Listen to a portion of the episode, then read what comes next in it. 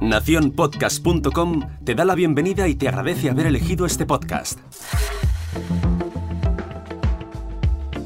Hola, bienvenidos a otro capítulo de Al otro lado del micrófono. Como veis, no soy EOB.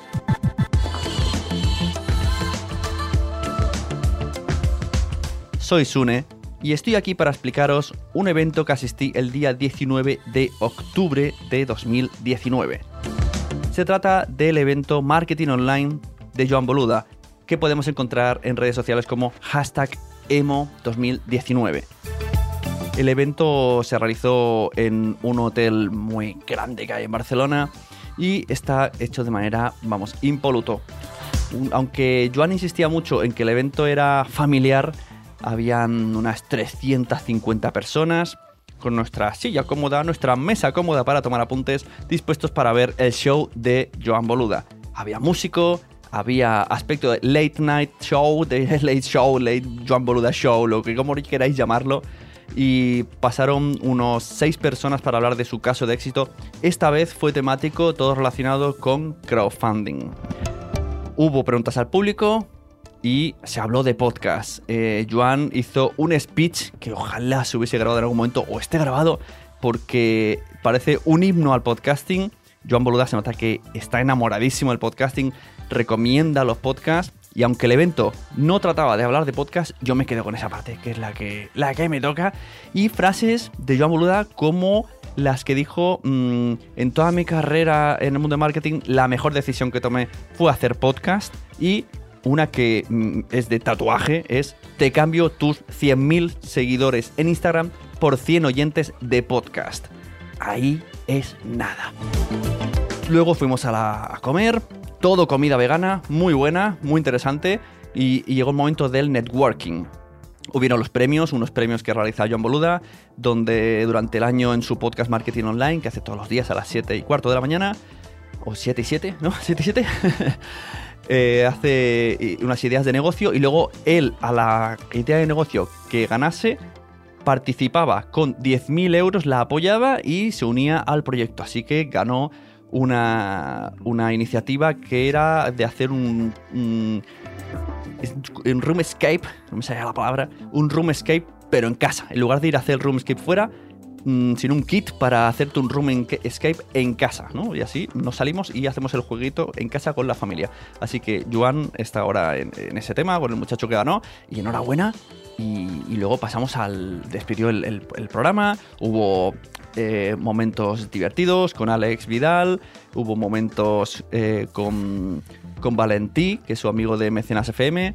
Eh, fue muy interesante, fue un poco como ver a las a las rock star que rodean a John Boluda, era como, anda, mira, está ahí Lulu Ferris, anda, mira, está ahí, ¿no? Era como todo muy familiar. Así que es verdad que lo. Estuvo su padre, nos presentó a su padre, y sí que es verdad que Joan, de los 350, a cualquiera que pedía el micrófono lo conocía y tenía unas palabras para él, incluso para mí todo.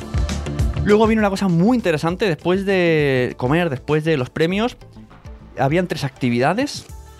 En una, en una sala, eh, se ponían expertos en diferentes ámbitos, ¿no? Pues, por ejemplo, Joan se puso en una mesa, experto en marketing, otra persona, Valentín, se puso experto en mecenas, en, crowdfunding, eh, otra persona experta en páginas web, eh, así como diferentes partes, y luego los asistentes hacían cola y tenían un tiempo para hablar con esa persona, para hablarle de su idea y que les dieran ideas de proyecto, para cómo mejorar lo suyo. O sea que muy interesante. Hubo otra sala, que esto me fascina, ¿eh? En la que inversores y gente con ideas se reunían.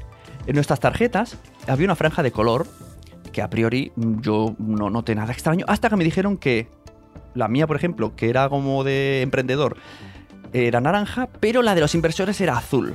Y muchas veces él decía, eso luego a los inversores, cuando tengáis una idea, a los inversores. O sea, al evento fue gente dispuesto, con la pasta encima de la mesa, para, hacer, para invertir.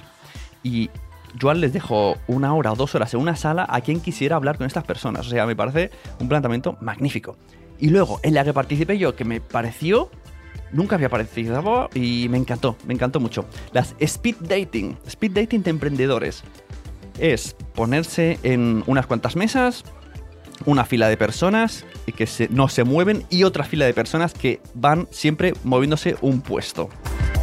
tenemos 5 minutos para conocer nuestros negocios, para saber qué hace la persona que está delante y para explicar yo que me dedico a los podcasts y que puedo editar podcasts y que puedo mm, convertir tu negocio en podcast. Esto repetí muchas veces hasta que llegó un momento que ya el discurso iba solo. Muy interesante, a la par que muy complicado. O sea, la experiencia me encantó. salí de subidón porque a la gente le encantaba la idea de convertir su negocio en podcast. No sé si esto luego se hará, pero sí que era muy interesante. Y, me parecía muy interesante las ideas que traían todos ellos. Pero es verdad que tanto rato, estar pendiente de tanta gente y cambiar de persona y estar atento a lo que dice para contestarle y llevar una conversación medianamente de que me está interesando lo tuyo y no solo quiero hablar de lo mío. Y luego contar lo mío repetidas veces es complicadete, pero muy guay el speed dating. Así que eh, mi enhorabuena para John Boluda y todo su equipo.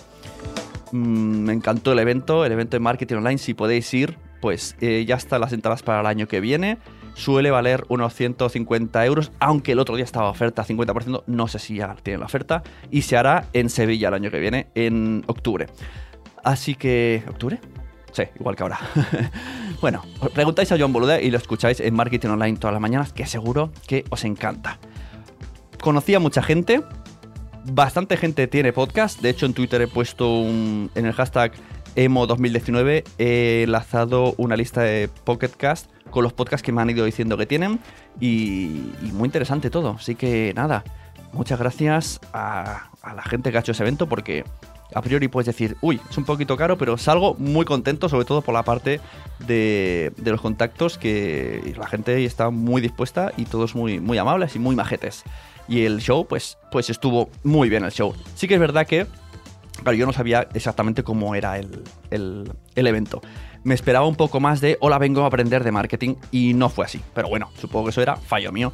Fue ir a ver el show que tiene en YouTube en directo. Sí que es verdad que podías aprender, pero por las ideas, ¿no? Por las experiencias de los demás, pero no te contaban secretos, por así decirlo, no, eran clases. Era de una persona y explica un poco lo que hizo y cómo llega a tanto y a ganar tanto. Era muy motivador, y sale la gente muy contenta y sí que es verdad que una comunidad muy maja la que tiene Joan Boluda y el tío no veas qué marcha tiene con la música y todo, con el show ahí bailando, madre mía, sí, sí, muy bien, así que nada, hasta aquí, un poquito largo, ¿eh? ¿no? El al otro lado del micrófono, pues bueno, lo sentimos, mañana será más cortito, mañana será más, más relajado también que vengo un poco espitoso hablando y de nuevo, muchas gracias a EOB y recordad, que podéis invitarle a un café, ¿eh? el coffee barra no sé qué, no sé cuántos, de Jorge Marín. pues vais y le dais a un café, un cappuccino, que será un poco más, una hora y media, dos euros, no sé, darle un poquito. Así que nos vemos. Hasta luego.